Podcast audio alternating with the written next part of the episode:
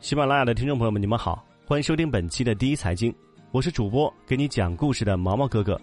想听好听的故事、精彩的演播，请关注给你讲故事的毛毛哥哥。疫情以来，城市的医疗综合实力备受关注。那么，哪些城市拥有顶级医院呢？第一财经记者通过对综合排名一百强医院的城市分布统计数据发现，今年百强医院分布在二十一个城市，其中北上广三大一线城市合计达四十八家。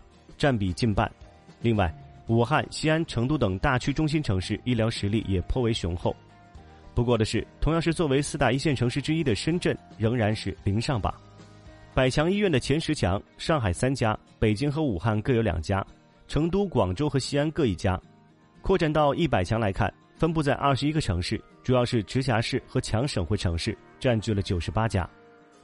这些城市的好医院，主要是与高等教育，尤其是实力强劲的医学院校紧密相关。百强榜单上的医院，基本都是知名大学的附属医院。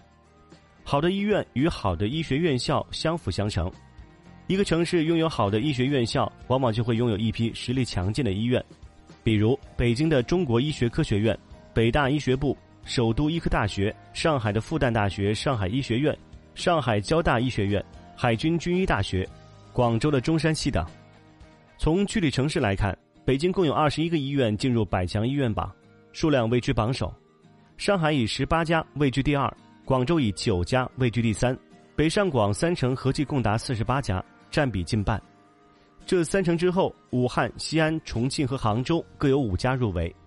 这其中，武汉、西安和重庆都是传统的十大城市、大区中心城市。武汉有两家医院入围前十，医疗实力较为雄厚。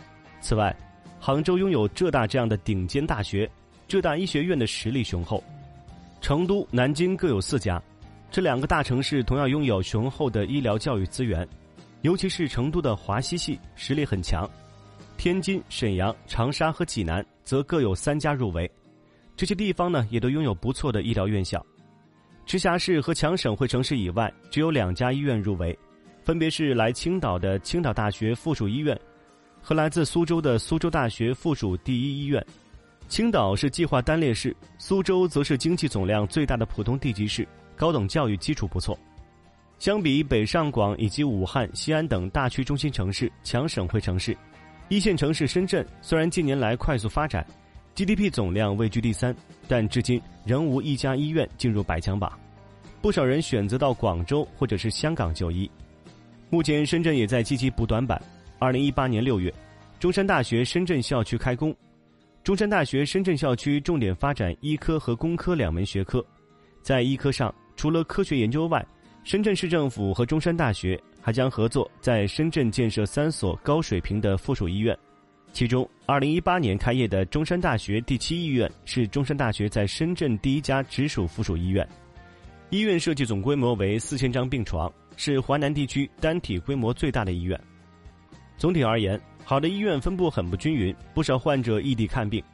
在广州越秀工作、老家在海南儋州农村的林先生说啊，村里时常有村民到广州来就医，因为海南整体医疗水准跟北上广有较大的差距，很多病呢在海南看不了。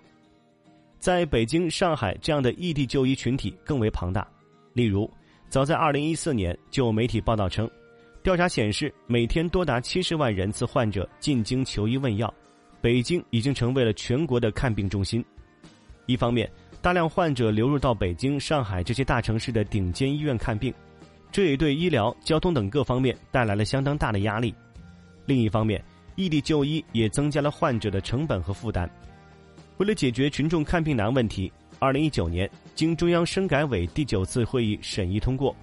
国家发改委、国家卫健委、国家中医药局、国务院医改领导小组秘书处联合印发了《区域医疗中心建设试点工作方案》。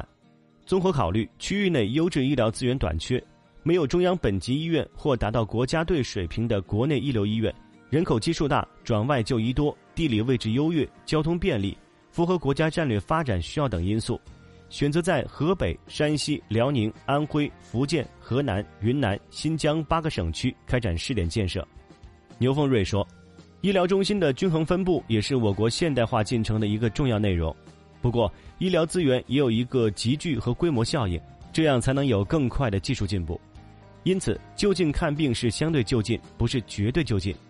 比如到所在的省会或者附近的中心城市，就是相对的就近，也能够在很大程度上方便人们就医。以上就是本期第一财经的全部内容。更多最新商业财经分析，欢迎订阅本节目。我是主播给你讲故事的毛毛哥哥，我们下期再见。